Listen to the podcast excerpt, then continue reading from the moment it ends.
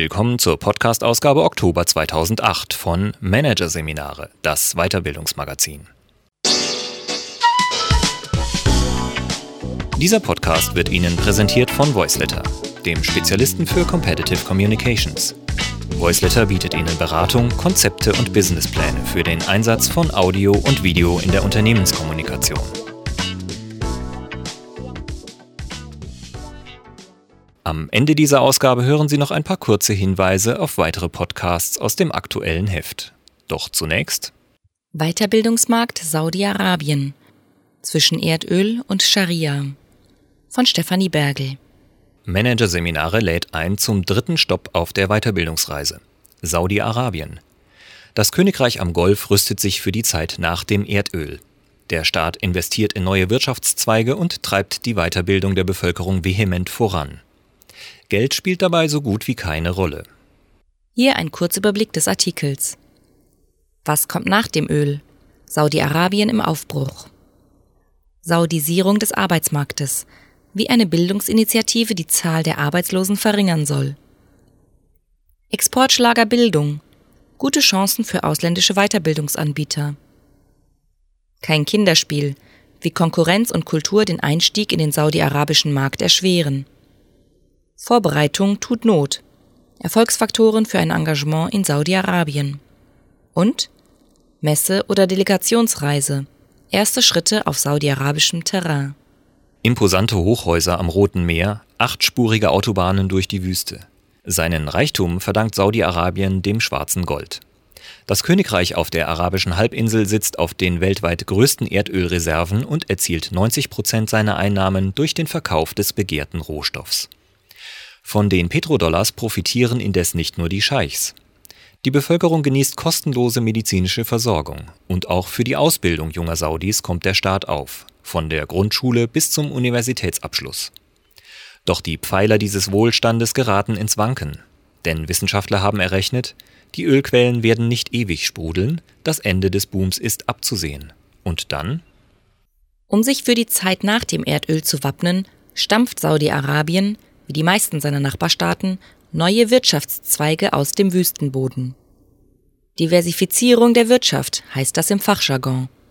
Um nicht mehr ausschließlich vom Ölexport abhängig zu sein, setzt die Regierung auf den Aufbau und die Weiterentwicklung bislang vernachlässigter Industriebereiche, erklärt Markus Milva, Saudi-Arabien erfahrener Berater bei der Initiative iMove, kurz für International Marketing of Vocational Education. Im Fokus der staatlichen Investitionen stehen die Bereiche Landwirtschaft, IT und Maschinenbau. Die Jobs in den neuen Unternehmen sollen in erster Linie Einheimische übernehmen, denn die Arbeitslosenquote im Land ist mit 30 Prozent sehr hoch. Die arbeitende Bevölkerung setzt sich zu einem guten Teil aus Ausländern zusammen. Der Gastarbeiterteil beträgt etwa 25 Prozent, legt Silvia Ortlieb die aktuelle Situation dar. Experten aus den Industriestaaten erledigen die White-Collar-Jobs, für die übrigen Aufgaben werden Arbeiter aus den anderen arabischen Staaten sowie aus Süd- und Ostasien hinzugezogen. Den Saudis selbst fehlt für viele gehobene Positionen die Ausbildung, so die Orientexpertin.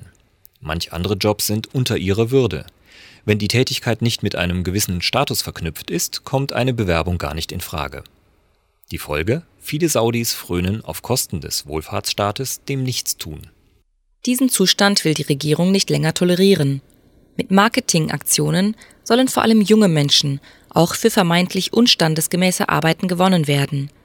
Außerdem investiert der Staat vehement in die Aus- und Weiterbildung der Saudis, um sie für Aufgaben in den neu entstehenden Wirtschaftszweigen zu qualifizieren und die ausländischen Arbeitskräfte peu à peu zu ersetzen. In Zahlen jedes Jahr fließen rund neun Prozent des Bruttoinlandproduktes in den Bildungssektor. Im Jahr 2005 hat Saudi-Arabien über 18 Milliarden US-Dollar ausgegeben, um die Bildungsinfrastruktur zu verbessern. 3,5 Milliarden wurden in Aus- und Weiterbildungsmaßnahmen gesteckt. Damit bestreitet das Land nach eigenen Angaben die siebtgrößten Bildungsausgaben der Welt. Geplant sind neue Trainingszentren, Colleges und Schulen, zählt Peter Michael Schmidt von der Deutschen Gesellschaft für technische Zusammenarbeit, kurz GTZ, auf. Außerdem werden verstärkt Lehrkräfte ausgebildet. Die saudische Regierung will in den kommenden Jahren vier neue Teacher Training Colleges gründen. Das erste davon ist für Riyadh geplant und wird demnächst in die Umsetzung gehen. weiß der Abteilungsleiter GTZ International Services für die Golfstaaten. Diese Bildungsoffensive zahlt sich für die GTZ aus. Die Organisation arbeitet seit Jahren mit der staatlichen Berufsbildungsbehörde, der Technical and Vocational Training Corporation TVTC zusammen. Sie ist verantwortlich für den Ausbau des saudischen Berufsbildungssystems, berät die staatlichen Institutionen und bildet Lehrer in Deutschland aus. Doch auch anderen deutschen Weiterbildungsanbietern rechnet Markus Milva gute Chancen in Saudi-Arabien aus. Durch die Diversifizierung der Wirtschaft und die gleichzeitige Saudisierung des Arbeitsmarktes besteht ein ungeheurer Bedarf an Human Resources, so der Bildungsexperte. Um diesen Bedarf zu decken, sind die staatlichen Bildungseinrichtungen auf die Unterstützung von Anbietern aus der Wirtschaft angewiesen. Und auch im privaten Sektor besteht immenser Bedarf an Weiterbildungsangeboten. Gefragt ist laut Milva, was in den Kontext der saudi-arabischen Gesellschaft passt. Im Grunde sind alle modernen Berufe exportierbar. Mercedes-Benz hat zum Beispiel gemeinsam mit saudischen Partnern ein modernes Trainingsinstitut aufgebaut, in dem junge Saudis für die Arbeit in Autowerkstätten qualifiziert werden. Neben der immensen Nachfrage spricht noch ein weiteres Argument für ein Engagement in Saudi-Arabien. Das positive Image der Deutschen und ihrer Produkte. Teutonische Qualität und Tugenden stehen bei den Saudis hoch im Kurs. Hinzu kommt, dass sich die Deutschen, anders als Briten, Franzosen und Amerikaner, in keinem Land der Region kolonial betätigt und auch im Irak-Konflikt Zurückhaltung geübt haben. Das alles wirkt sich positiv auf die Aufträge deutscher Unternehmen aus, fasst GTZ-Experte Peter Michael Schmidt zusammen. Deutsche sind in Saudi-Arabien sehr willkommen. Die positiven Rahmenbedingungen sollen jedoch nicht darüber hinwegtäuschen, dass das Land am Golf kein einfacher Markt ist. Im Gegenteil. Es herrscht ein ausgesprochen starker Wettbewerb, urteilt Schmidt. Die führende Management-Ebene ist überwiegend in den USA oder Großbritannien ausgebildet worden. Wenn es gilt, sich und ihre Untergebenen weiter zu qualifizieren, wenden sich die Manager oftmals wieder an diese Bildungseinrichtungen. Neben der Konkurrenz aus England, Amerika oder Asien sind auch einige einheimische Anbieter am Markt vertreten. Sie stehen vor allem deshalb in der Gunst der saudi-arabischen Kunden, weil man ihnen die Einhaltung und Beachtung religiöser Regeln eher zutraut als ausländischen Anbietern. Denn die Religion spielt im Königreich am Golf eine umfassende Rolle. Saudi-Arabien ist eines der konservativsten muslimischen Länder. Der wahhabitische Islam, eine sunnitische Auslegung des Gelehrten Abdel Wahhab, ist Staatsdoktrin und verlangt eine besonders strenge Auslebung der Religionskultur. Das hat auch Auswirkungen auf den Businessbereich. Saudische Muslime sind beispielsweise gesetzlich verpflichtet, während der Gebetszeiten, sprich fünfmal am Tag, ihre Arbeit ruhen zu lassen und zum Gebet zu gehen. Meetings zur religiösen Pflichterfüllung zu unterbrechen, ist gang und gäbe. Geschäftliche Aktivitäten werden indes nicht nur durch die Religion, sondern auch durch kulturelle Besonderheiten beeinträchtigt. Ein Beispiel. Die Menschen in Saudi-Arabien sind beziehungsorientiert. Bevor sie einen Vertrag oder Handel abschließen, möchten sie ihren Geschäftspartner, sein privates Umfeld, seine Interessen, seine Meinung näher kennenlernen. Hintergrund? Saudi-arabische Geschäftsleute suchen einen Partner, mit dem sie lange und unkompliziert zusammenarbeiten können, erläutert Silvia Ortlieb. Dazu müssen gegenseitiges Vertrauen und eine gemeinsame Basis geschaffen werden, und das nimmt Zeit in Anspruch. Die abschlussorientierten Deutschen sind indes oft irritiert, wenn sie zu einem Meeting nach Riyadh reisen und langwierige Unterhaltungen über sich ergehen lassen müssen, statt sofort zum Kern des Geschäfts vorzudringen. Aber mit der Tür ins Haus zu fallen und gleich beim ersten Treffen eine Entscheidung zu fordern, gilt als schlechtes Benehmen, warnt Peter Michael Schmidt. Deutsche müssen sich darauf einstellen, dass Geschäfte in Saudi-Arabien eben mehr Zeit in Anspruch nehmen als in Deutschland.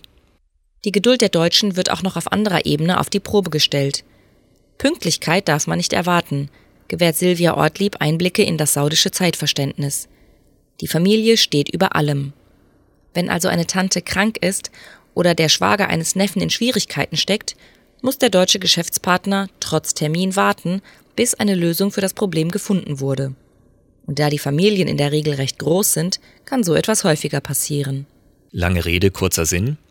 Wer sich auf saudi-arabisches Terrain begibt, sollte sicherstellen, dass er das entsprechende Kulturwissen im Gepäck hat.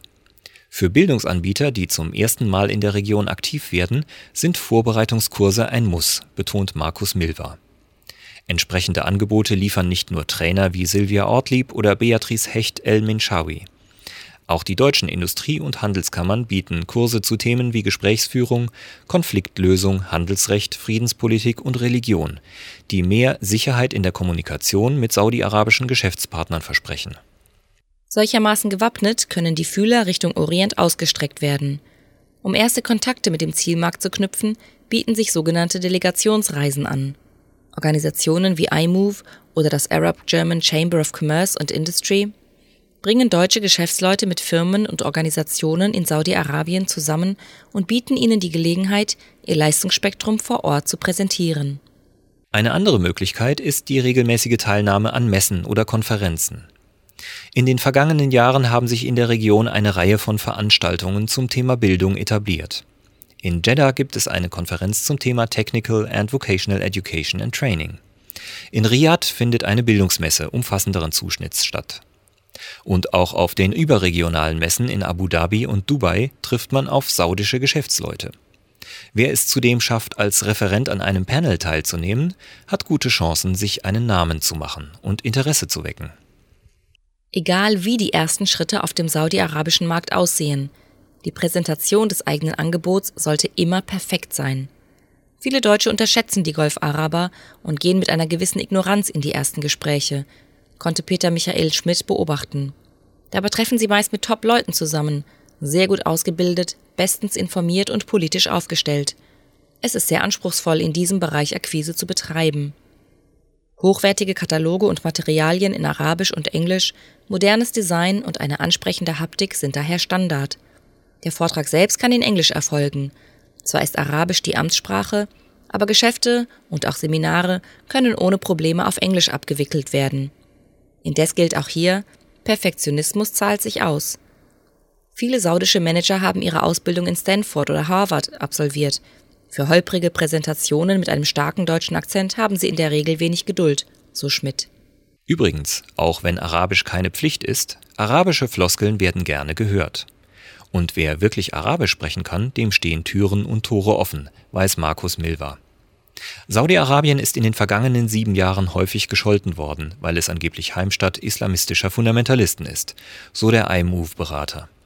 Wenn man sich über diesen Generalverdacht hinwegsetzt, authentisch auf Augenhöhe kommuniziert und dann auch noch Arabisch spricht, ist das ein Startvorteil, den man anders nicht wettmachen kann.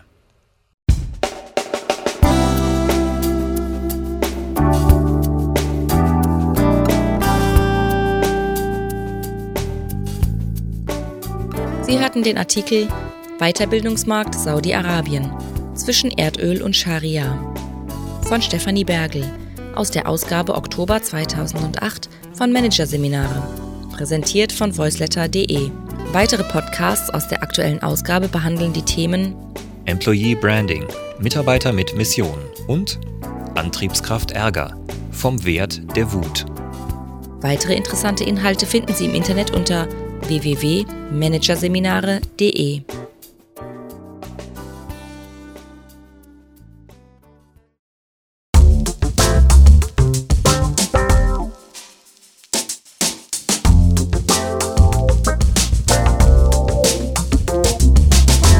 Das war der Podcast von Managerseminare, das Weiterbildungsmagazin. Ausgabe Oktober 2008. Dieses Audiofile wurde präsentiert von Voiceletter, dem weltweit ersten Anbieter im Bereich Business Podcasting. Übrigens, mit unserem neuen Beratungskonzept entwickeln wir für Sie innerhalb von 24 Stunden einen strukturierten Einstieg in die neue Welt der Unternehmenskommunikation per Audio und Video. www.voiceletter.de